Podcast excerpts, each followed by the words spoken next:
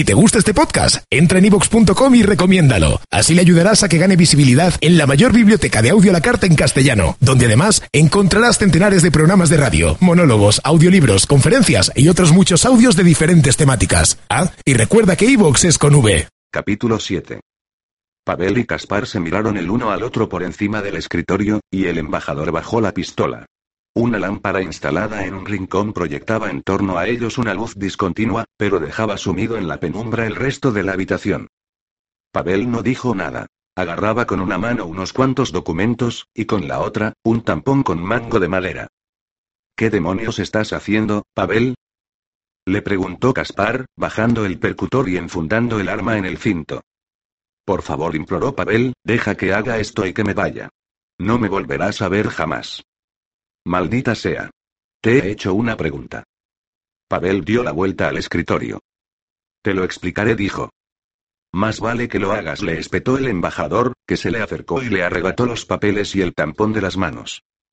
Pavel se mordía el labio inferior mientras Caspar se dirigía a la lámpara y examinaba lo que su viejo camarada le había hurtado del escritorio. El sello ostentaba su símbolo personal, rodeado por las alas abiertas del águila imperial, mientras que los documentos eran salvoconductos, cartas que permitirían al portador cruzar todo el imperio a lo largo y a lo ancho sin estorbo ni obstáculo. Era muy consciente de para qué servían aquellos documentos, y el corazón le dio un vuelco al advertir para quién los estaba robando Pavel. Se sentó pesadamente en la silla, dejando caer lo que tenía en las manos y frotándose la cabeza con las palmas. Al infierno con todo murmuró para sí mismo. Caspar, por favor. Empezó a decir Pavel. Cállate. Rugió Caspar. No quiero oírte, Pavel. Ahora, todo lo que sale de tu boca no es más que basura. Hace tanto tiempo que no te oigo decir la verdad que incluso me he olvidado de cómo suena. Lo sé, dijo Pavel. Soy un pobre estúpido. Pero lo siento. No me digas que lo sientes, miserable pedazo de mierda. No te atrevas a decirme que lo sientes. ¿Robas para Checatilo, no es cierto? Contéstame.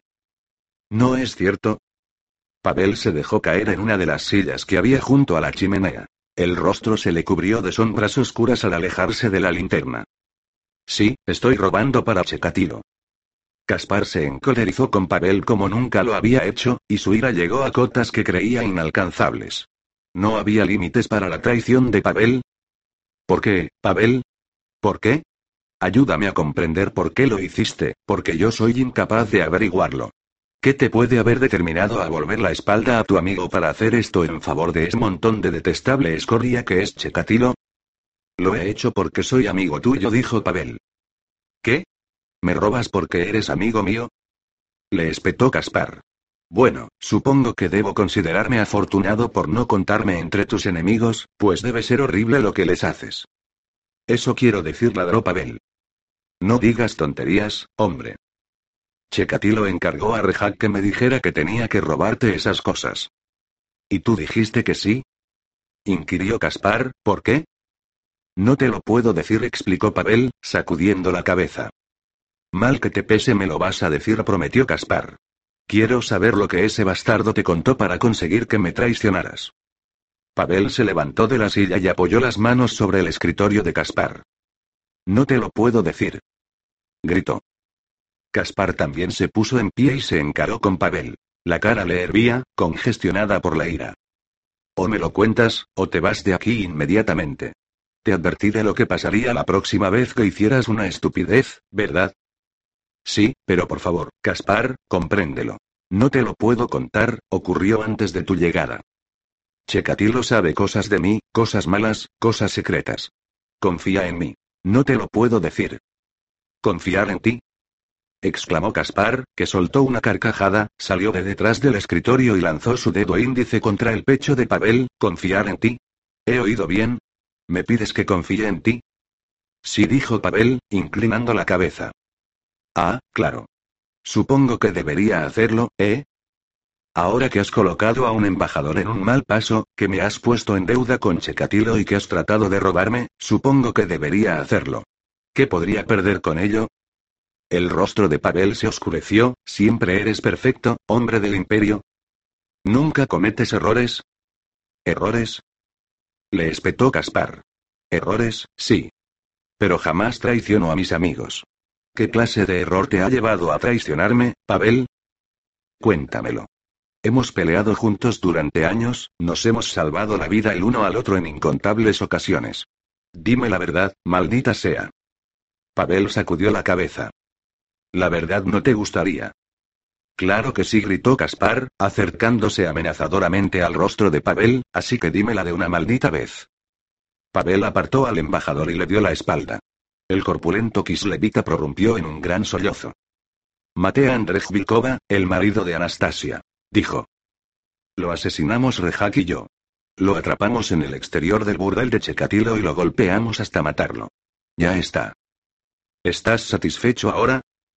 Caspar sintió que los sentidos se le entumecían y que una enfermiza sensación se le extendía desde lo más profundo del estómago hasta la punta de las extremidades. Se apoyó con una mano en el escritorio mientras la cabeza le hervía en un torbellino de confusos pensamientos. Oh, no, Pavel. No. Siseó Caspar, sintiendo una opresión en los pulmones. No lo hiciste. Por favor, dime que no lo hiciste. Pavel volvió a sentarse y apoyó la cabeza sobre las manos. Lo siento mucho, Caspar. Desde aquella noche, Chekatilo tiene esa espada de Damocles suspendida sobre mi cabeza. Me dijo que te lo diría si no le hacía ese favor, y yo no quería que tú supieras lo que hice, que descubrieras la escoria patética y lloriqueante que es Pavel Korovic. Caspar no sabía qué decir, pues todavía estaba trastornado por haber descubierto que uno de sus más viejos amigos había resultado ser un asesino, no mejor que Sasa Cajetan. Lágrimas provocadas por la traición le bajaban por las mejillas, mientras se horrorizaba al pensar que, en muchas ocasiones, había confiado su vida a un hombre que no era más que un vulgar criminal. Pavel se puso en pie y colocó la mano sobre el hombro de Caspar. No me toques, bramó Caspar, apartando la mano de Pavel y separándose de él. Apenas podía soportar mirarlo. Anastasia. Por Sigmar dijo para sus adentros el embajador, al considerar que ella había creído durante todos esos años que un delincuente callejero había matado a su marido, cuando el auténtico asesino había estado siempre sentado en la embajada del imperio y era amigo de su nuevo amante. Mientras Caspar intentaba calibrar la magnitud del crimen de Pavel, se oyeron unos golpes suaves en la puerta principal del despacho y uno de los guardias de la embajada entró en la habitación. Lamento molestarte, señor. He oído gritos y me he preguntado si todo estaba en orden. Caspar aún no confiaba en su voz y se limitó a asentir con la cabeza y a levantar la mano. El guardia se percató del ambiente que reinaba en la sala. Muy bien, señor dijo, y se marchó. En el despacho se hizo un silencio que al perdurar fue resultando más y más agobiante, hasta que a Caspar le pareció que el corazón iba a estallarle. Se limpió la cara con la manga. ¿Por qué? Consiguió decir. ¿Por qué, qué? preguntó Pavel. ¿Por qué lo mataste, maldita sea? Pavel se encogió de hombros, derrotado por completo. No lo sé. Lo único que sé es que Losov visitó a Chekatilo y le pagó para que matara a Andrej Vilkova.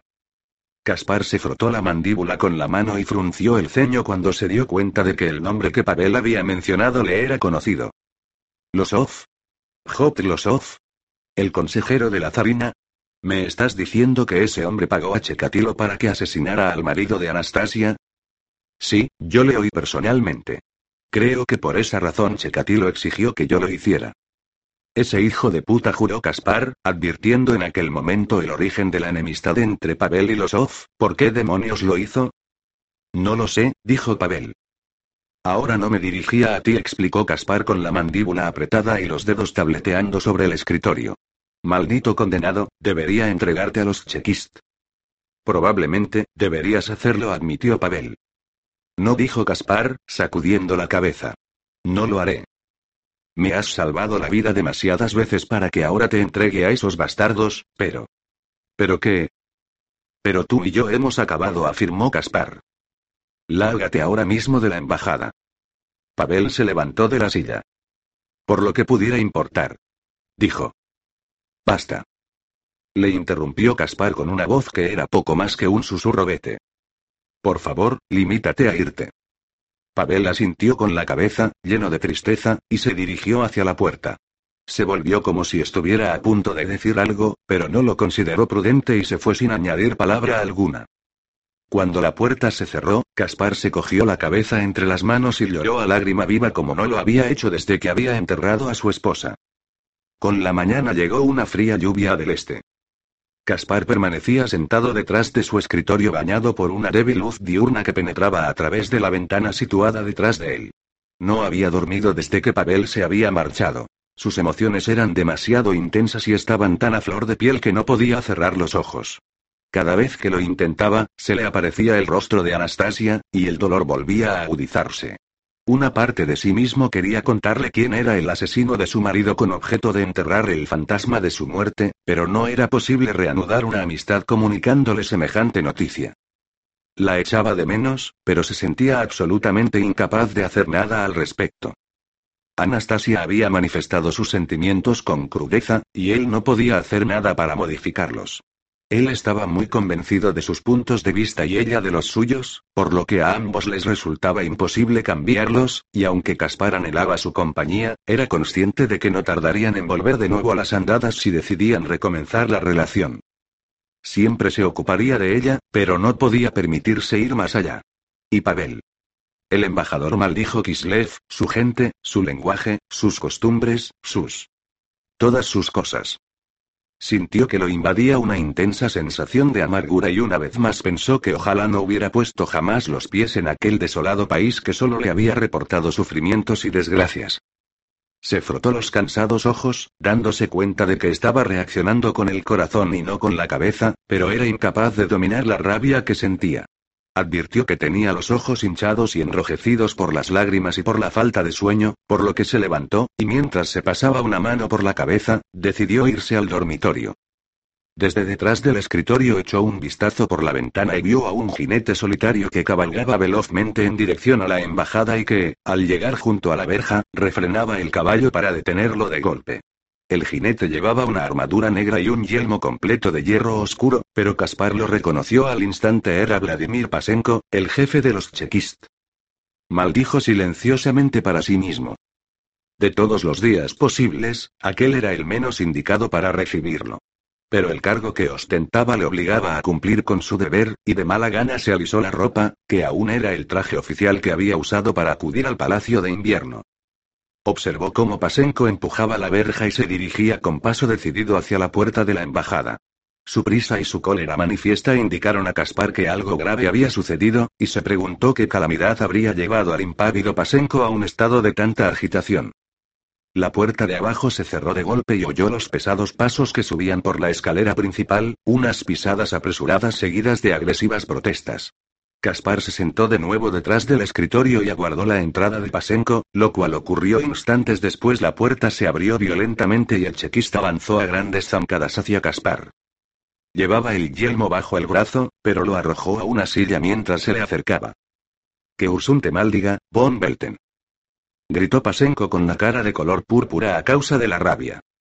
Era lo último que Caspar podría haberse imaginado de que Pasenko le diría en aquel momento. Alzó las manos. ¿Qué ocurre? ¿Por qué has venido? Preguntó. Ya te diré por qué le espetó Pasenko con un acento kislevita cada vez más marcado. ¿Por qué trece de mis hombres han muerto?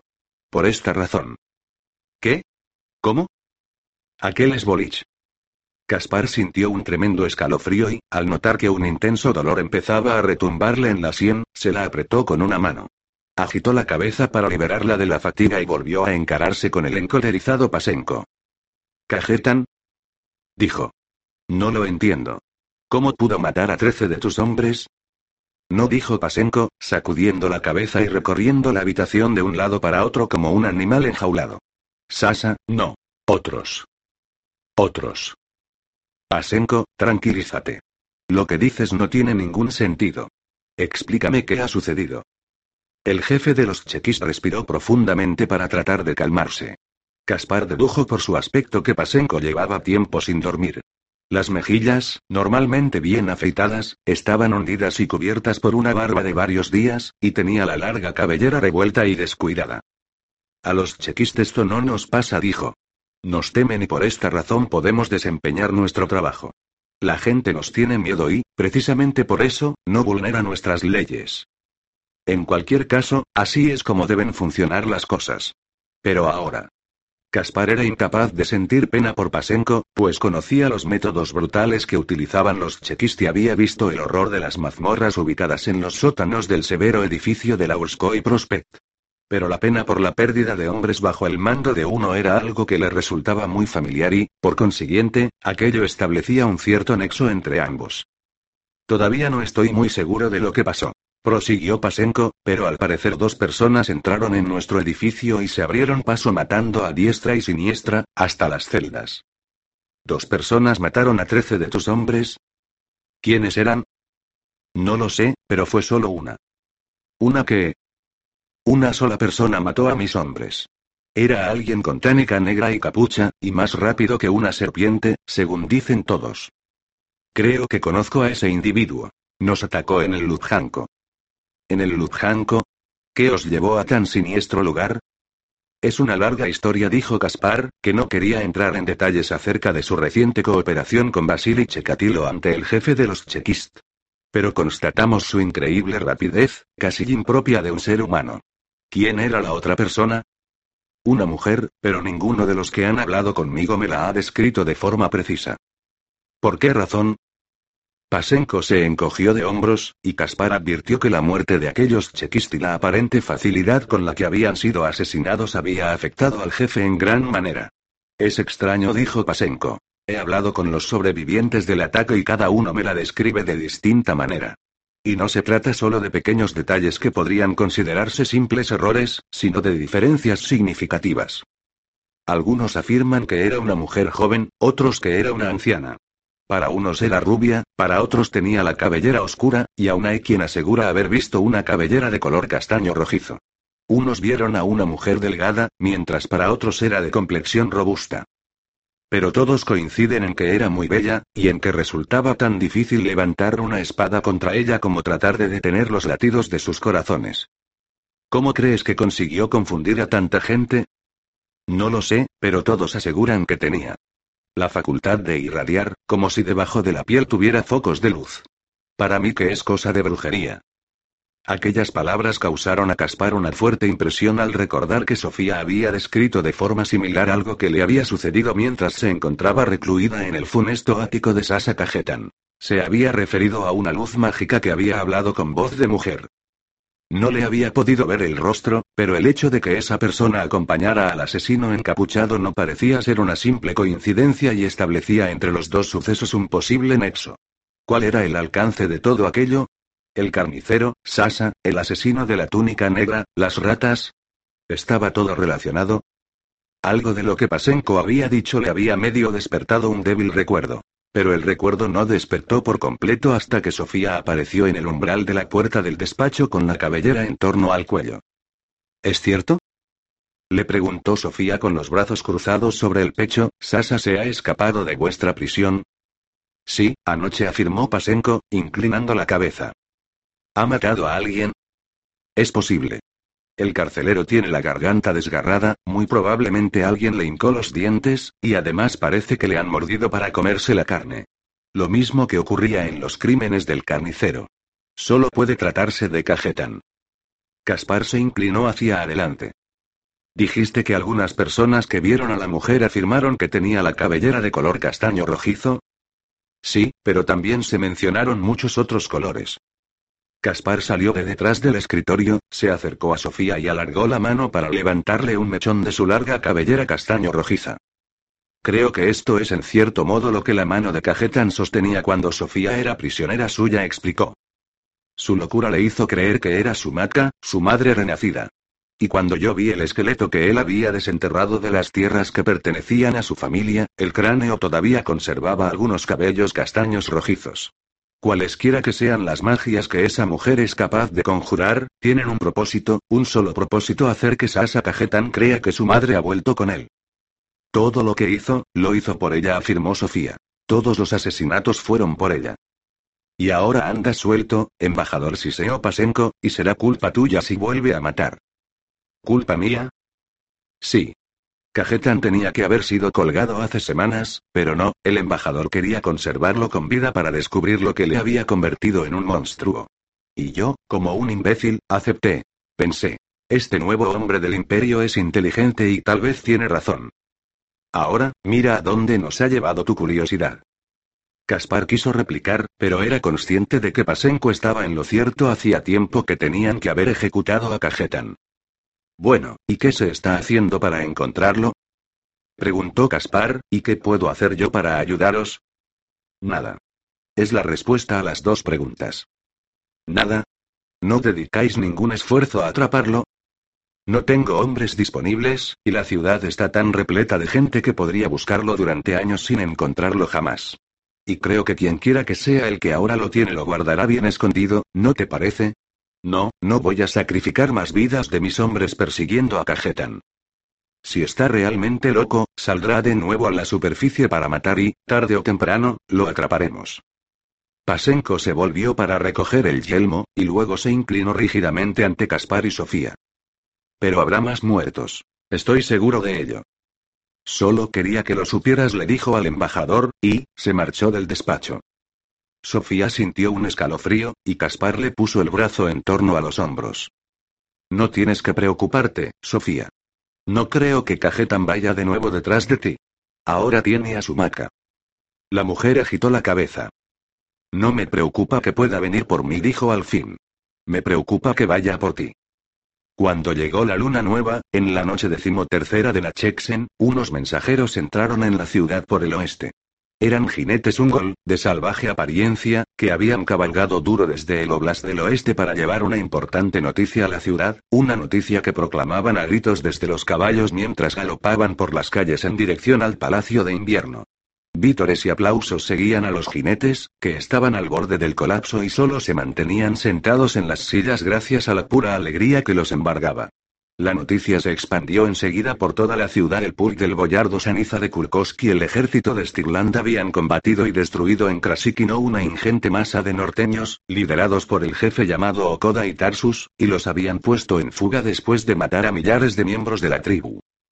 Era la primera victoria tangible de los ejércitos aliados, y cuando Caspar se enteró de la noticia, tuvo realmente la sensación de estar viviendo un momento histórico. Eran tiempos cruciales y cada día se forjaban muchos héroes en los campos de batalla. Se decía que otra horda de miembros de la tribu, que superaba varias veces en número a los ejércitos aliados, volvía desde el imperio para destruir el ejército de Kurkosk, y tanto el ejército de Talabeklan como el Pulk de Kislev estaban siendo convocados para combatir en un lugar llamado Mazorov. Durante los días que siguieron a la llegada de la noticia, la ciudad hervía de actividad mientras los guerreros se agrupaban y los pulskis levitas, acampados a lo largo del Urskoy hasta una distancia de un día de marcha desde Kislev, se reunían finalmente para dirigirse hacia el oeste. Caspar contemplaba los preparativos para la marcha desde los terraplenes cubiertos de nieve de las murallas de la ciudad, junto con millares de ciudadanos que pese al frío helado habían acudido a vitorear a los bravos guerreros. A Caspar el corazón se le llenaba de gozo al contemplar una manifestación tan bulliciosa de optimismo, sentimiento que veía brillar en todos los rostros. Contemplaba aquellos preparativos con una mezcla de orgullo y pena. En buena medida quería cabalgar con aquellos bravos guerreros de Talabezlan, pero como no podía tener rango alguno en el campo de batalla sabía que Spitzener nunca lo consentiría, había decidido ser un simple observador. La idea de no intervenir en ninguna de las batallas, en las que no tardarían en combatir aquellos hombres, le parecía una perspectiva intolerable. Spitzener había dejado perfectamente claro que no quería que Caspar acompañara a su ejército, y el embajador no se lo podía echar en cara. La presencia de Caspar, el oficial bajo cuyo mando había estado en otro tiempo y que, como muchos sabían, se lo había saltado en la lista de promociones, hubiera minado la autoridad de Spitzener. Caspar había aceptado de mala gana que debía quedarse en Kislev. Los emisarios del emperador, Mitzlenstadt y Baudner, se iban con el general, acompañados por los enviados de la zarina que irían a Aldorf en su nombre. A pesar de todos sus defectos, Clemens Spitzener sabía cómo organizar un ejército para que fuera capaz de desplazarse a considerable velocidad. El general se había enojado mucho por haberse perdido la gran batalla de Krasikino y había decidido no dejar escapar aquella oportunidad de alcanzar la gloria. Los soldados se habían agrupado en regimientos a lo largo de la carretera. Miles de hombres formados en columnas dispuestas para la marcha, con las armas en alto y los estandartes ondeando al frío viento. El mismísimo general iba y venía recorriendo las líneas a caballo. Inspeccionaba a los soldados como alguien que era consciente de que la gente lo está observando. Los soldados se estremecían y pateaban sobre la nieve para combatir el frío mientras esperaban la orden de partir. Pífanos y tambores entretenían a los hombres con marchas militares mientras los sacerdotes kislevitas vestidos con túnicas negras les impartían bendiciones. Pero la atención de Caspar no se dirigía al ejército de sus compatriotas, sino al magnífico espectáculo del Pulk, el ejército de Kislev. Contemplar el Pulk de Kislev era realmente algo maravilloso. Cuando llegó el ejército de Talabetlan, Caspar había pensado que ofrecía una imagen llena de colorido, pero no era nada comparada con la gloria del ejército kislevita, engalanado con sus más elegantes estandartes. Jinetes de un rojo impresionante, con pendones adornados con plumas de águila sujetos a la espalda y relucientes yelmos ribeteados de cuero, se encontraban al pie de la gora Jeroyev. Sus pendones escarlatas y dorados ondearon al viento cuando galoparon hacia el oeste. Caspar sintió una punzante tristeza al recordar que también él había entrado en combate junto a aquellos guerreros, y evocó la imagen de Pavel encabezando una espléndida carga. Echaba de menos a su camarada, al que no había vuelto a ver desde que lo había echado de la embajada. Pero no podía volverse atrás. A continuación de la caballería ligera iban sus colegas de armaduras más pesadas, caballeros provistos de gualdrapas de vistosos colores y protecciones de bronce. Llevaban largas lanzas y un enorme pendón en el que campeaba un oso rampante. Arremolinadas hordas de arqueros a caballo, de aspecto vasto e impresionante, gritaban y chillaban llenos de exaltada alegría, y los largos mechones, que pendían de sus cueros cabelludos y se agitaban al viento mientras corrían, indicaban que se trataba de jinetes ungol. Desde las puertas de la ciudad bajaban los cosars cantando en formación por la helada carretera. Sus voces potentes eran fácilmente audibles para la gente apostada en las murallas. Cada formación era una profusión de camisas y capas de colores, pantalones holgados sujetos a la cintura por fajas escarlata y puntiagudos yelmos de hierro con flecos de malla. Todos disponían de largas hachas de poderosa hoja, y Caspar advirtió que un gran número de ellos llevaba además potentes arcos colgados a la espalda. Algunos contaban con escudos, pero parecía que la mayoría consideraba que llevar algo que sirviera para matar norteños era más importante que un escudo. Todos y cada uno de los grupos de combatientes llevaban, o bien un pendón de vivos colores con la característica cabeza de lobo, o bien un palo para colgar trofeos del que pendían colas de lobo, cráneos y armas capturadas. El bárbaro esplendor del ejército era realmente una visión que quitaba el aliento. Pero lo más grandioso de todo era la mismísima Zarina. A la cabeza de su ejército, estaba dispuesta a luchar contra los bárbaros del norte que se habían atrevido a invadir su país. Iba montada en un trineo de costados altos, de reluciente brillo helado, y contemplaba con mirada distante cómo sus guerreros se preparaban para la marcha. Delante del trineo habían enganchado un par de caballos plateados, cuyos flancos cubiertos de cristales de hielo resplandecían y cuyos alientos eran el viento del invierno. La corona de hielo de la zarina centelleaba sobre el traje largo, marrón y azul celeste, que brillaba a la luz del sol de la tarde. Llevaba envainada al costado hielo del miedo y se protegía con una capa tejida con arremolinados cristales de hielo y nieve. Un grupo de guerreros, con el pecho descubierto, llevaba su pendón un monstruo ondulante de zafiro y carmesí. Mientras se agrupaban, los soldados la vitoreaban con todo el amor que sentían por ella. A una señal que no se vio, los gritos de los soldados y de los espectadores se desvanecieron. Los muchachos de los tambores y de las gaitas acallaron sus instrumentos, y entonces se oyó una serie de melancólicos repiques de las campanas del relicario de San Alexei. Mientras las campanas sonaban rompiendo lenta y repetidamente el silencio de la estepa, todo el pulque una rodilla en la nieve. Los combatientes susurraron una plegaria a los dioses para salir victoriosos de las batallas. Cuando desaparecieron los últimos ecos de las campanas, la reina del hielo empuñó su impresionante espada de guerra, y los ejércitos del imperio y de Kislev se pusieron en marcha hacia el oeste. Caspar los contempló rezando para que Sigmar velara por ellos. Los helados ojos de los niños lo miraban fijamente, sin parpadear, rehusando apartar de él su muerta y acusadora mirada. Sasa Cajetan estaba sentado en un suelo de tierra, helado y ligeramente húmedo. Apoyaba la espalda en la pared de una gélida bodega y tenía las piernas dobladas y apretadas contra el pecho. Los niños muertos, que tenían la garganta cortada y yacían en un rincón de la habitación, eran su única compañía y se limitaban a acusarlo.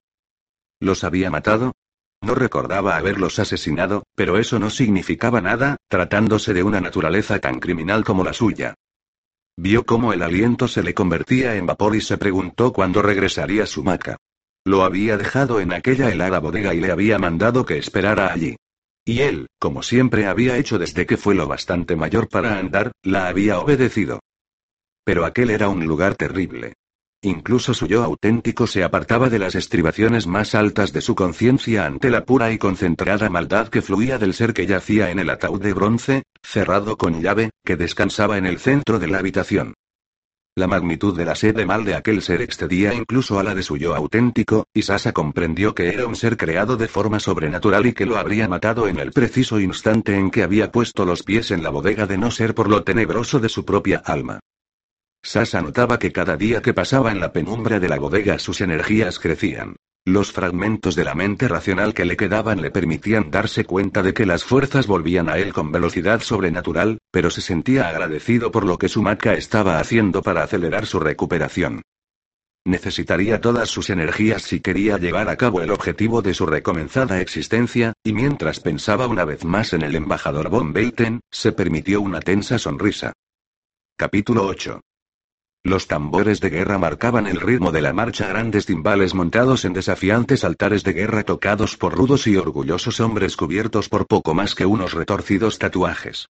Tótems hechos de cráneos que se alzaban en la parte posterior de los altares de guerra ostentaban las marcas de los dioses oscuros y, tras ellos, unas criaturas bestiales, de largas y descuidadas cabelleras, corrían y saltaban llenas de excitación, bramando plegarias a sus amos infernales. El gran Zara el quien Wolf cabalgaba a la cabeza de 40.000 guerreros, un ejército de tribus del norte que nunca había conocido la derrota, y observaba el relampagueante firmamento del este, mientras las primeras señales de la salida del sol se derramaban sobre las cumbres cubiertas de nieve de las montañas del fin del mundo. El año nuevo había empezado hacía apenas unas semanas y espumosos ríos corrían por los flancos de las oscuras montañas. Unas aguas inhóspitas y frías alimentadas por el deshielo, mientras la joven primavera, jadeando, iba ganando terreno. Él y sus tenebrosos caballeros, gigantescos guerreros montados en córceles negros y protegidos con mallas ensangrentadas, se detuvieron en la cima de un escarpado levantamiento de roca negra. Sus gigantescos caballos tenían ojos como brasas de carbón, pechos anchos, enormes y abultados músculos. La altura de esas bestias era de 20 manos como mínimo. Eran las únicas monturas del mundo capaces de transportar a los caballeros del caos, de pesadas armaduras, que servían al gran zar. El gran zar exploró el terreno que se extendía ante él y divisó la ruta que pasaba entre las estribaciones de las montañas y que su ejército debía seguir sin dificultad. Sus exploradores ya habían recorrido aquel camino el año anterior con objeto de encontrar la mejor ruta para el avance del ejército. Aquel itinerario no tardaría en conducirlos hacia el oeste en dirección al afluente más meridional del Tobol y después al valle de Ustevia. Hacía una semana habían dado un rodeo para evitar Praag sin incidentes. Sus jinetes de vigilancia capturaron y despellejaron patrullas itinerantes de exploradores Ungol que se les habían acercado sin la debida cautela. Quien Wolf sabía que era inevitable que la noticia de la ruta seguida por su ejército llegara pronto al sur, pero pensaba que cuanto más pudiera retrasarla, mejor. Desde la silla de su enorme yegua negra se volvió para contemplar su horda de guerreros protegidos con armaduras oscuras, bestias, monstruos y pesados carros, mientras salían de una profunda hendidura de las estribaciones de las montañas. ¿Qué fuerza en el mundo podía hacer frente a semejante ejército? Ardía en deseos de entrar en combate de nuevo. Las tareas preparatorias del invierno habían irritado su alma de guerrero, que anhelaba escuchar los chillidos de sus enemigos y las lamentaciones de sus mujeres, y obtener la gloria para el caos, que sería la suya cuando barrieran a los ejércitos de los sureños. Una ronca aclamación se levantó del ejército cuando la oscuridad que ocultaba el ancestro apareció en la hendidura del terreno. Quien Wolf vio que la relampagueante oscuridad que lo envolvía parecía, en cierto modo, hacerse más delgada, menos sustancial, como si a medida que se alejaba de su guarida en la montaña, perdiera capacidad de ocultación. Extremidades de reptil, de macizos y fuertes músculos, con garras tan grandes como la mano de un hombre, y una rebelde y abundante melena de pelo negro y descuidado, fue lo único que quien Wolf vislumbró a través de la fina envoltura de humo, pero entonces sabía que los relatos sobre la fuerza y la potencia del ancestro no iban desencaminados. Las mismísimas bestias de su ejército se postraron ante aquel ser y audaron en honor de su terrible majestuosidad, y agitaron a su paso rudas hachas de hierro. Quien Wolf vio que sus propios guerreros honoraban a aquel ser como un símbolo del favor de los dioses oscuros y le ofrecían cuerpos despellejados de prisioneros aún vivos para que los devorara. El ancestro era una bendición, pero tal como era característico de las bendiciones de Char, había que pagar un precio por ella. Con la presencia del ancestro no podían perder, pero a medida que su culto se extendía por todo el ejército, quien Wolf advertía que su disciplina para combatir menguaba. Algunos grupos de fieros norses habían caído ya en una sangrienta locura y se mataban unos a otros de tal modo que el brillo de la sangre permitía seguir su rastro. Otros habían vuelto al canibalismo, lo cual, en sí mismo, no era demasiado inusual, pero aquellos asesinos atacaban a guerreros de otras tribus y semejantes matanzas solo podían conducir a devastadoras venganzas. Tan sanguinarias manifestaciones de devoción aumentaban día a día, y quien Wolf se daba cuenta de que, sin tardanza, tenía que llevar a su ejército al campo de batalla o, de lo contrario, correría el riesgo de que sus tropas se convirtieran en una turba descerebrada y derrotada de antemano. Chekatilo apuró el vaso de Kvas y lo arrojó al crepitante fuego, en donde los restos de alcohol ardieron brevemente con una llama brillante. Su humor había ido empeorando a medida que pasaban las semanas y la primavera se instalaba en Kislev. Ni siquiera la gran victoria de los aliados en Mazorok lo había disuadido de abandonar la ciudad. La víspera, unos jinetes de la guardia personal de la zarina, destacados cerca del frente, habían llevado la noticia de que los ejércitos conjuntos de Kislev y del Imperio se habían topado con el ejército de un jefe guerrero Kurgan, llamado Surtalenk, en el cruce fluvial de Mazorod y lo habían destruido por completo. El boyardo Kurkosk se había quedado en el oeste para perseguir a los últimos miembros del ejército de Lenk, pero los ejércitos de Stirland y Talabekland habían enterrado a sus muertos y habían partido con Nazarina hacia el este en dirección a Kislev para luchar contra una hueste de norteños que, según se rumoreaba, seguían el itinerario de las montañas del fin del mundo. Se decía que los ejércitos aliados estaban a un día de las murallas de Kislev. Chekatilo necesitaba abandonar Kislev cada día que pasaba en la condenada ciudad sufría una creciente sensación de ahogo. Pero sin los salvoconductos y el sello imperial que el embajador tenía que proporcionarle, era demasiado arriesgado por decirlo de forma suave. Viajar por Kislev y por el imperio hacia Marienburgo. Se encontraría con problemas y emprendía el viaje como cualquier pobre desgraciado. Pero eso no iba a suceder. Rejat le sirvió otro kvas en un vaso limpio. Es mejor que no lo rompas, es el último que nos queda, dijo. Chekatilo gruñó para expresar que lo había comprendido. Rejat bebió un largo sorbo de la botella sin dejar de ir y venir por la sala, mientras el fuego lanzaba un parpadeante resplandor sobre las desnudas paredes de madera. Las pertenencias de Chekatilo estaban empaquetadas en un convoy de carros cubiertos, listos para que los condujeran al imperio en cuanto Echekis tuviera en su poder lo que el embajador tenía que darle. Le exasperaba que Von Belten hubiera rehusado pagar su deuda. Esas cosas simplemente no ocurrían. Por lo menos a él, no. ¿Estás seguro de que todavía no hay noticias de Korovic? Han pasado semanas, dijo Chekatilo. No ha llegado nada en absoluto, le confirmó Rejak. De todos modos, no espero que lleguen. Probablemente, ya se habrá ido de la ciudad. Pero si no se ha ido, tampoco te hará ese trabajo. No traicionará al embajador. Subestimas la debilidad de Korovic, Rejak. Afirmó Chekatilo. Hace tiempo que deberías haberme dejado que lo matara. Quizá asintió Chekatilo, pero estaba en deuda con Drostia y no podía hacerlo. Aunque ya ha pasado mucho tiempo para tener en cuenta semejantes detalles. Rejak sonrió ampliamente. Entonces, ¿puedo matar a Korovic? Chekatilo asintió con la cabeza. Naturalmente, pero creo que antes John Belton necesita aprender el significado de la palabra dolor. Tal vez entonces empiece a lamentar su decisión de haberse desentendido de su deuda. ¿Qué se te ha ocurrido? Le preguntó Rejak con impaciencia. He sido demasiado indulgente con el embajador, murmuró Chekatilo.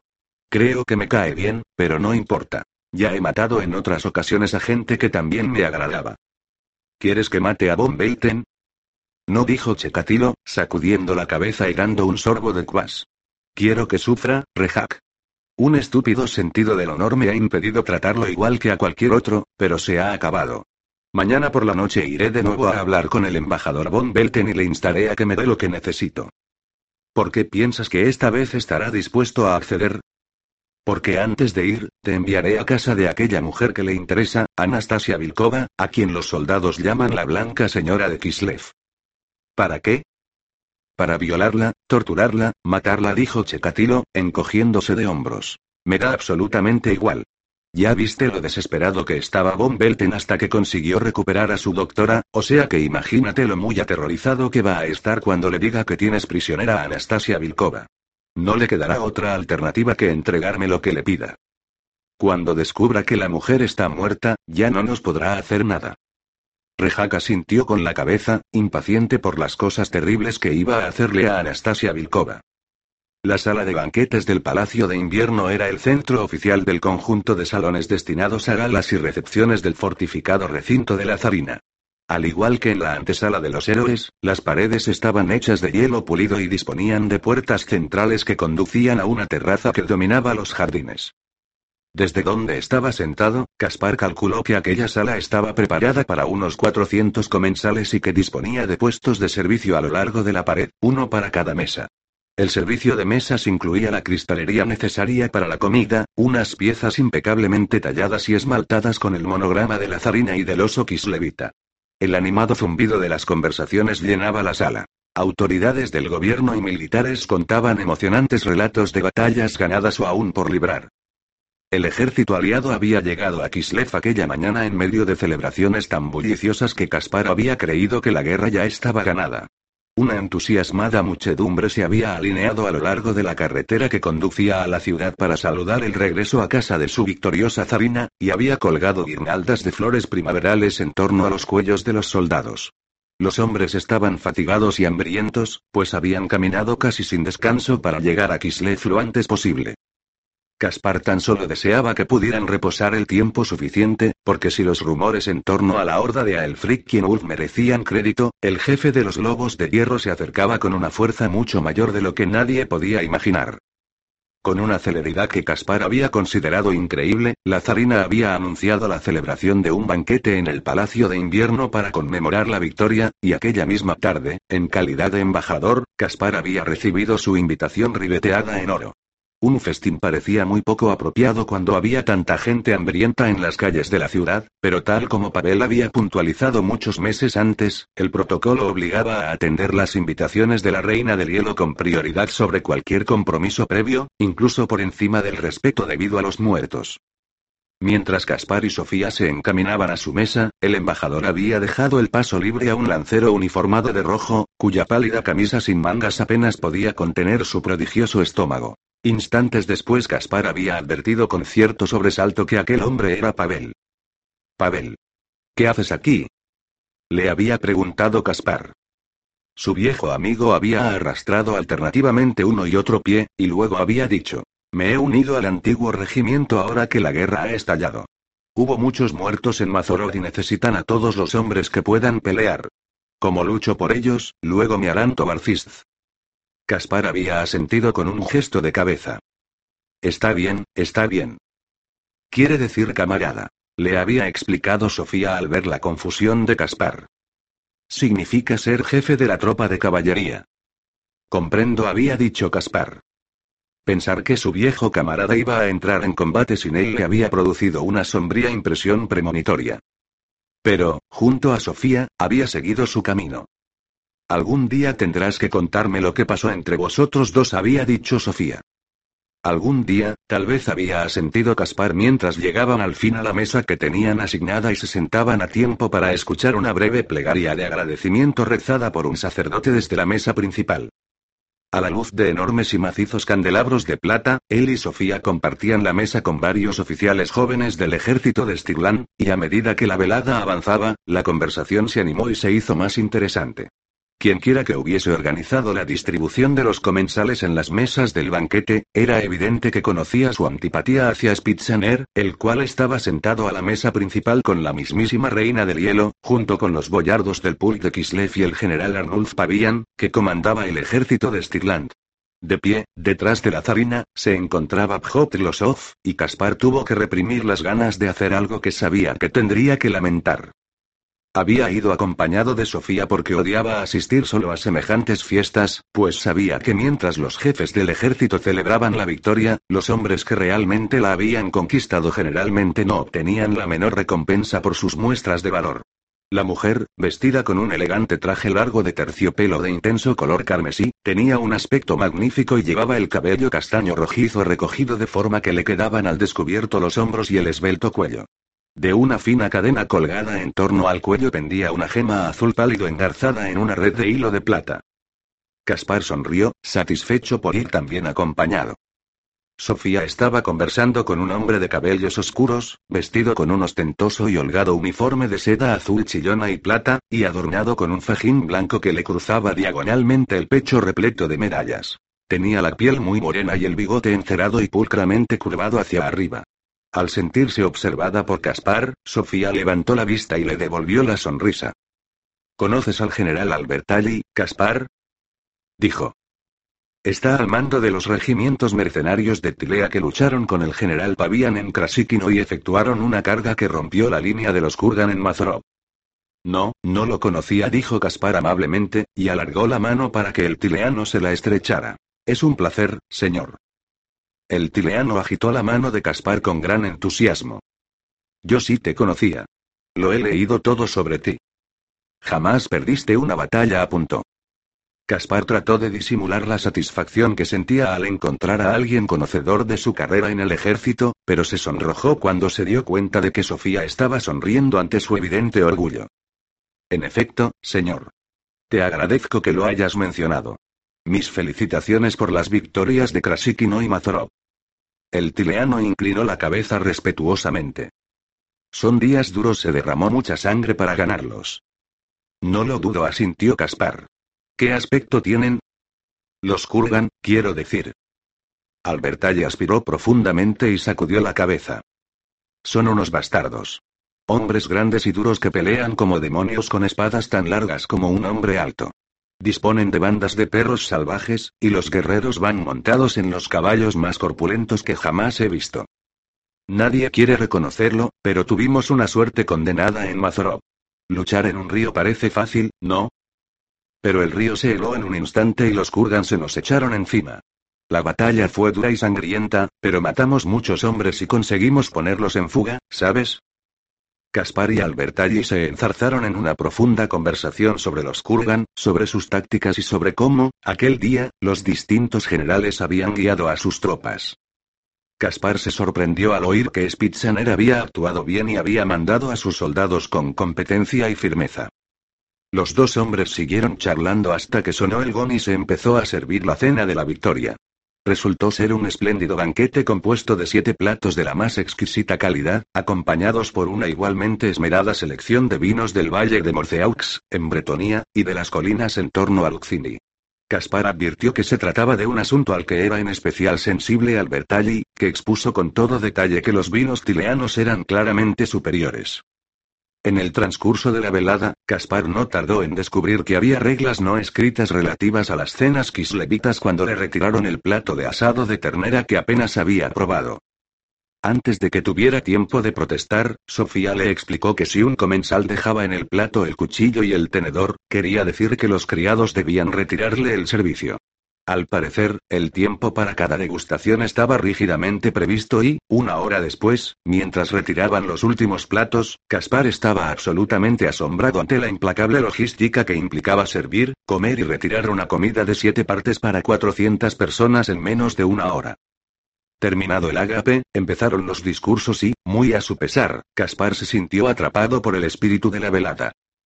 En primer lugar hablaron los generales del imperio, lo cual recordó a Caspar discursos similares que él mismo había pronunciado. Los boyardos intervinieron a continuación, y la diferencia fue increíble. Los hombres del imperio hablaron del deber y del honor, en tanto los kislevitas llenaron la sala de pasión visceral, gritando y gesticulando salvajemente mientras se dirigían al auditorio. Sofía le traducía fragmentos, pero Caspar entendía lo suficiente del fiero celo de los boyardos como para comprender que encrespaban ardientemente las almas de los militares allí reunidos. Se produjeron exaltados vítores y brindis, y se arrojaron vasos al suelo en medio de un penetrante griterío que rasgaba el aire. Los gloriosos vítores de los militares llenaron la sala, y Caspar rió con satisfacción cuando Sofía le cogió la mano, totalmente convencido de que ganarían la guerra. La luna creciente se deslizó tras una nube baja y sumergió las paredes del palacio en una momentánea oscuridad. pero duró lo suficiente como para que una tenebrosa figura vestida con una túnica pudiera salvar con gran destreza el muro coronado de pinchos y posarse suavemente en el suelo del palacio. Pegada a las sombras, la figura avanzó con cautela por los jardines en dirección al palacio. La luz de la luna se derramaba sobre el bosque invernal de helada hierba, entre las flores de brillo diamantino y los árboles. Un caminito de grava serpenteaba entre numerosas y espléndidas esculturas de hielo, árboles labrados, pájaros exóticos y bestias legendarias. La luz de la luna lo bañaba todo con un resplandor monocromo, y el silencio y una sensación de aislamiento eran algo físico en aquel reducto helado y salvaje de dragones, águilas y un frío que penetraba en los huesos. La figura de la túnica negra se detuvo de súbito y se fundió tan íntimamente con una zona umbría que ni siquiera el más atento de los observadores hubiera sido capaz de advertir su presencia. Sobre la grava del camino se oyeron las pisadas de un par de caballeros, que patrullaban protegidos con armaduras de bronce y con las manos en las empuñaduras de las espadas. Los osos plateados de los yelmos reflejaban la luz de la luna. Sin darse cuenta, los caballeros pasaron a pocos metros del intruso. Pero las vidas a menudo dependen del más sutil giro del destino, y en aquel preciso momento la luna decidió salir por detrás de otra nube. Las sombras de aquella parte del sendero desaparecieron, de modo que la luz lunar bañó la figura de la túnica. Uno de los caballeros aún pudo pronunciar algunas palabras de alerta, pero al instante un acero plateado le abrió la garganta. La hoja del asesino había encontrado con gran destreza el espacio entre el yelmo y la gorguera. El otro guardia tenía la espada a medio desenvainar cuando el arma del intruso centelleó de nuevo, y la cabeza del caballero cayó al camino y rodó por el reluciente sotobosque. La figura se detuvo el tiempo justo para limpiar su hoja, y luego se internó otra vez en las sombras. Las luces del palacio brillaban ante él. Caspar y Albertalli intercambiaban bromas amistosas mientras entraban en la sala oeste, un salón de paredes recubiertas con paneles de madera, en el que grandes vigas de roble se extendían a lo ancho.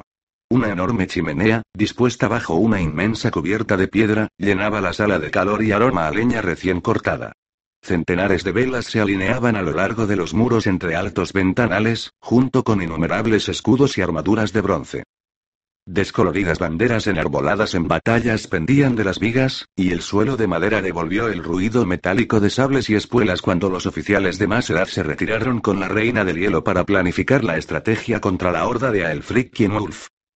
Las mujeres y los oficiales jóvenes se quedaron en la sala de banquetes, y mientras apuraban el vino de la cena, se preguntaban lo que estaría sucediendo en la otra sala.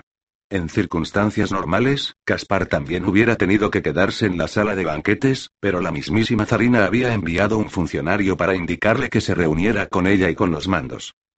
Sofía se había quedado atrás, charlando con unos elegantes y atractivos lanceros, y Caspar se sorprendió al sentir un repentino ataque de celos. No tenía la menor duda de que la apreciaba muchísimo, y se preguntó si su relación se había convertido en algo más que una buena amistad después de que ella fuera secuestrada por Sasa Cajetan. Lo ignoraba, pero deseaba tener ocasión de averiguarlo. Mientras la reina del hielo hacía su entrada en la sala, acompañada por sus fieros y rasurados guardianes y por Pjotlosov, que cerró la puerta de la sala de banquetes tras ella y luego desapareció por el fondo, el silencio se fue apoderando gradualmente de la asamblea de oficiales y boyardos. La reina del hielo se dirigió al centro de la sala, y los boyardos se dispusieron en círculo en torno a ella, a la respetuosa distancia que imponían los guardias de la zarina. La horda de Aelfric Wolf se acerca y ha llegado la hora de hacerle frente, dijo la reina del hielo sin preámbulo alguno. Los boyardos prorrumpieron en sonoros vítores y los oficiales del imperio aplaudieron cortésmente. Como estaba cerca, Caspar pudo observar al jefe del ejército de Stirland con detalle, lleno de curiosidad por dilucidar qué clase de hombre era. El general Pavian era más delgado de lo que había pensado. No era alto, pero poseía un aura de mando que le gustó de inmediato. Ese quien Ulf es astuto, prosiguió la zarina cuando se extinguieron los victores. Sus ambiciones van más allá del simple pillaje. No importa, reina mía. Gritó un lancero boyardo, uniformado de rojo, pues vamos a enviarlo de nuevo al norte, pero sin pelotas, ¿no es cierto, camaradas? La fanfarrona y grosera intervención fue seguida por rugidos de aprobación y risas. Caspar vio cómo la reina del hielo reprimía un gesto de enojo. Se acordó de que una vez la zarina le había hablado de los boyardos de su padre. Los había calificado de insufrible banda de brutos, pero había añadido que habían sido los hombres más leales y los guerreros más firmes que se podía desear. A decir verdad, los boyardos que la rodeaban no parecían distintos de los de su padre, pero el embajador se daba perfecta cuenta de que su rudeza no casaba bien con el porte helado de la zarina.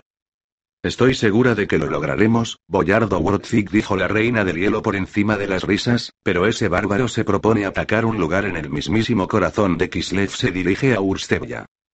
Las risas se disiparon enseguida, reemplazadas por una mortal seriedad. Caspar estaba confuso. ¿Qué era Urstevya? Tras unos instantes de reflexión, se aventuró a traducirlo como dientes de Ursun, pero que era, aparte de un reniego de los rudos soldados. Satisfecha de que sus palabras hubieran surtido el efecto deseado, la zarina continuó.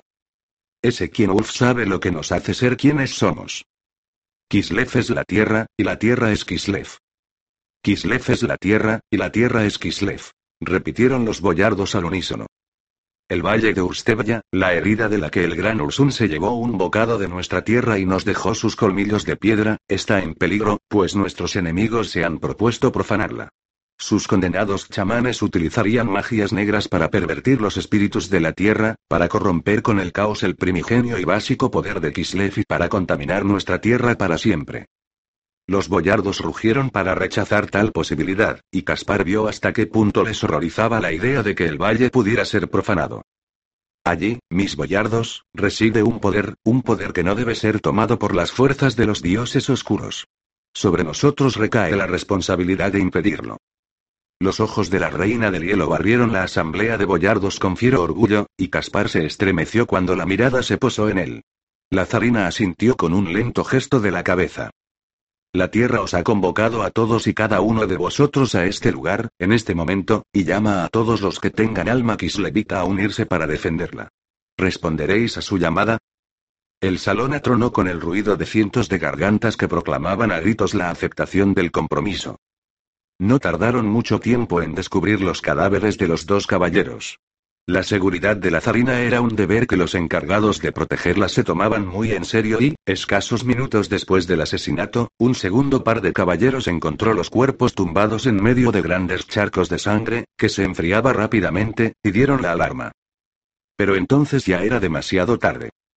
De pie, junto a los ventanales de la sala oeste, Caspar oyó repiques de campanas de mano por encima de las aclamaciones del auditorio y se preguntó qué querrían decir. Pero dado que los apremiantes repiques continuaban, le invadió una creciente sensación de intranquilidad. Pocos boyardos habían oído las campanas y, rodeados por los rugientes guerreros, los guardias de la zarina tampoco habían advertido los repiques. La sospecha de Caspar de que sucedía algo malo se convirtió en certeza cuando miró por la ventana, hacia la oscuridad, y vio a varios caballeros con antorchas encendidas y las espadas desenvainadas que corrían por los senderos del jardín de invierno. Caspar se apartó de la ventana y empezó a abrirse paso a empujones entre los exaltados boyardos. Muchos ya llevaban varias copas de más y confundían los esfuerzos del embajador con un etílico entusiasmo por la inminente guerra. Kislevitas de rostros congestionados lo agarraban por los hombros y lo besaban en ambas mejillas, profiriendo juramentos norteños, mientras él trataba de abrirse paso y llegar junto a la zarina. Uf, suéltame de una vez exclamó mientras un hombre corpulento lo abrazaba estrechamente y gritaba algo a un boyardo cercano. El hombre lo soltó y Caspar prosiguió su avance como pudo. Los guardias de la reina del hielo vieron que se les acercaba y advirtieron la expresión alarmada de sus ojos. El sonido de las campanas por fin se percibía en medio del tumulto que decrecía lentamente.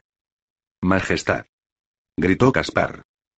En aquel preciso momento una ventana se rompió y los cristales cayeron al suelo hechos anicos. Una esfera de latón rebotó sobre el parquete y rodó por las alfombras hacia la asamblea de militares. Más pequeña que una bala de cañón, osciló ligeramente a un lado y a otro hasta detenerse ante Arnulf Pavian. ¿Qué demonios es esto? Dijo el general de Stirland. No. Gritó Caspar intentando abrirse paso para llegar junto a Pavian.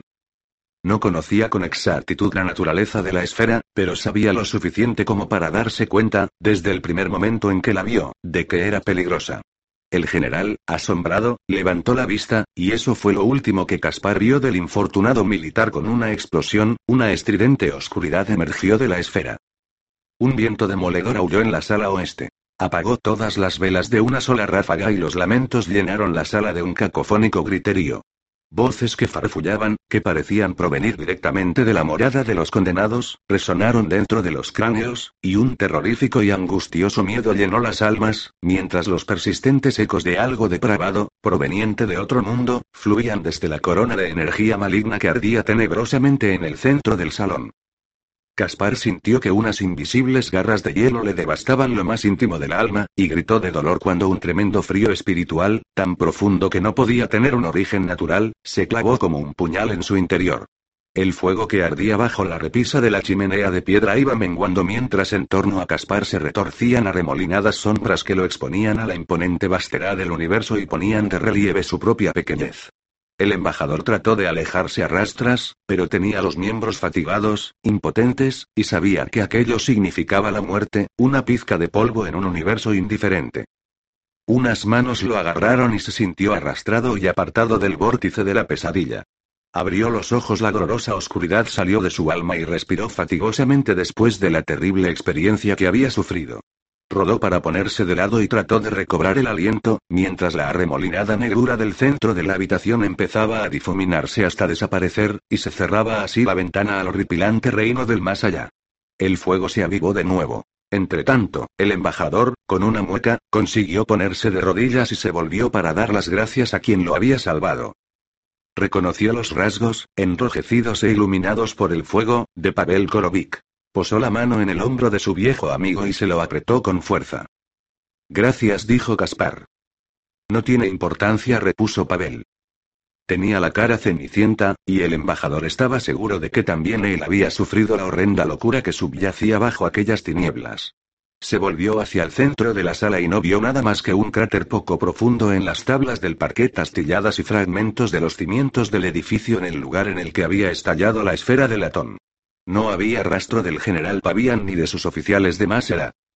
En la sala resonaban chillidos de las víctimas que yacían despedazadas, y se veían miembros arrancados de cuajo por donde la energía del caos los había alcanzado. Boyardos que habían perdido la mitad de la cabeza o a los que les faltaba la parte anterior de la caja torácica yacían tumbados en torno a la circunferencia del cráter, y alrededor de los cuerpos mutilados había abundantes charcos de sangre. Caspar trató de localizar a la zarina y vio que ella y sus guardias retrocedían hacia la puerta principal que conducía a la sala contigua. De un profundo corte en la sien de la reina del hielo manaba abundante sangre, y uno de sus boyardos la ayudaba a caminar. Un capitán de arcabuceros del imperio yacía chillando ante Caspar con las piernas seccionadas del cuerpo por debajo de la pelvis a causa de la letal explosión. Empezaron a oírse gritos airados y confusos, pero antes de que nadie pudiera hacer otra cosa más que levantarse del suelo, Caspar vio una fantasmal forma oscura a través de la ventana, una consistente oscuridad que destacaba contra el firmamento iluminado por la luz de la luna. Mirad. Aulló a los guardias de la zarina, señalando hacia la ventana. Dos de los guerreros de torso desnudo saltaron hacia la figura, mientras el tercero se quedaba junto a la reina del hielo. Al lanzarse al ataque, sus espadas se convirtieron en destellos dorados y sus golpes vertiginosamente rápidos levantaban chispas. La negra figura se hizo a un lado para esquivar un espadazo que, según Caspar habría asegurado, la iba a partir en dos, y rodó bajo la guardia de su oponente blandiendo la espada. El primer guardia se desplomó, le abrieron la barriga. Con mano experta y las entrañas se le enmarañaron en las rodillas. El segundo desvió el arma desesperadamente, retrocedió ante la tremenda velocidad de su oponente y utilizó todos sus recursos para limitarse a defender su vida. Caspar sentía desesperados deseos de ayudarlo, pero era consciente de que moriría en un abrir y cerrar de ojos si se enfrentaba al asesino de la túnica negra. No llevaba armas, pues a los que carecían de rango militar no se les permitía ir armados en presencia de la zarina. Se arrastró lo más rápidamente que pudo hasta la chimenea, ya que se dio cuenta de que la única forma de ayudar a los guardias de la zarina consistía en proporcionarles una oportunidad para pelear en aquel desigual combate. El segundo guarda cayó al suelo, el asesino le había hundido la hoja en el pecho. Caspar vio cómo el último guardia de la zarina profería un fiero juramento y se lanzaba al ataque. Los boyardos, finalmente, se sobrepusieron a la confusión y el pánico, y profirieron gritos de alarma al ver a su reina en peligro. Se estaban armando, pero Caspar comprendió que la ayuda llegaría demasiado tarde, cuando la zarina ya habría muerto. Alargó la mano hacia el fuego y extrajo un lefío ardiente. Sintió que las llamas le quemaban la piel, pero apretó los dientes para resistir el dolor. Se puso en pie, mientras el asesino daba un giro por debajo de un golpe destinado a decapitarlo y tajaba con la espada al guerrero de la zarina desde el bajo vientre hasta el esternón. Caspar disponía como mucho de unos pocos segundos. En tanto el criminal extraía la espada del cuerpo de la víctima, Caspar le lanzó a la espalda el tremendo proyectil, con toda la fuerza que pudo reunir. Gruesas chispas saltaron del lugar del impacto, y cuando el fuego prendió en la ropa, la figura de la túnica negra pegó un chillido. Caspar, abajo. Gritó una voz que el embajador reconoció como la de Pavel. Se agachó mientras algo pasó centelleando sobre su cabeza, y vio que una botella se hacía añicos al estrellarse contra el asesino. Las llamas envolvieron al criminal, se propagaron violentamente por su cuerpo y lo transformaron en una antorcha ardiente. Se tambaleó compulsivamente por la sala como un borracho, envuelto en llamas de los pies a la cabeza, y sus agudos chillidos alcanzaron niveles altísimos, que resonaron como los de un animal herido. La puerta de la sala se abrió bruscamente, y numerosos guerreros irrumpieron de forma precipitada, armados con lanzas y largos mosquetes. Las armas de pólvora negra retumbaron y la ardiente figura se alzó y de inmediato se desplomó desgarbadamente en el centro del cráter que había abierto su misteriosa esfera. Los guerreros provistos de lanzas corrieron hacia el cuerpo en llamas y lo apuñalaron repetidas veces con las puntas de hierro de sus lanzas, hasta que la figura se quedó inmóvil. Caspar rodó para ponerse de lado. ¿Vas? Pavel asintió con la cabeza mientras las llamas consumían la carne del asesino y llenaban la habitación de un mareante hedor. Ya no lo necesito ni lo necesitaré nunca más, dijo Pavel, ofreciendo la mano a Caspar. Bien dijo Caspar, aceptando la mano de Pavel y poniéndose en pie. Vio que la zarina ya no corría peligro. Sus guerreros la habían rodeado mientras los boyardos contaban las bajas que habían sufrido y proferían juramentos de venganza a Ursun, Dacidor. Caspar se acercó cojeando al lugar en el que los agitados boyardos se habían reunido en torno al carbonizado cadáver y escupían sobre sus requemados restos. La mayor parte de la carne se había quemado por completo y los chamuscados restos estaban retorcidos y deformados, pero el cráneo era extrañamente alargado y tenía un parecido más que notable con. Caspar apartó la vista del cuerpo, negándose a aceptar que lo que acababa de ver fuese real. Aquello era un hombre, deformado y obviamente desfigurado, pero era un hombre. Sin duda, no podía ser ninguna otra cosa. Sin duda. Cuando la zarina se dirigió con firmeza hacia el borde del cráter, los boyardos se apartaron. El rostro de la mujer era una máscara de rabia controlada, y un lado de la cara le brillaba por causa de una fina capa de sangre. En torno a la zarina había en el aire una neblina de chispeantes cristales de hielo. Mientras los cristales caían a su alrededor y se estrellaban musicalmente en el suelo, Caspar y los boyardos que acompañaban a la zarina retrocedieron para apartarse de una furia que incendiaba el aire con su helado calor. Traedme a los Of, dijo la reina del hielo.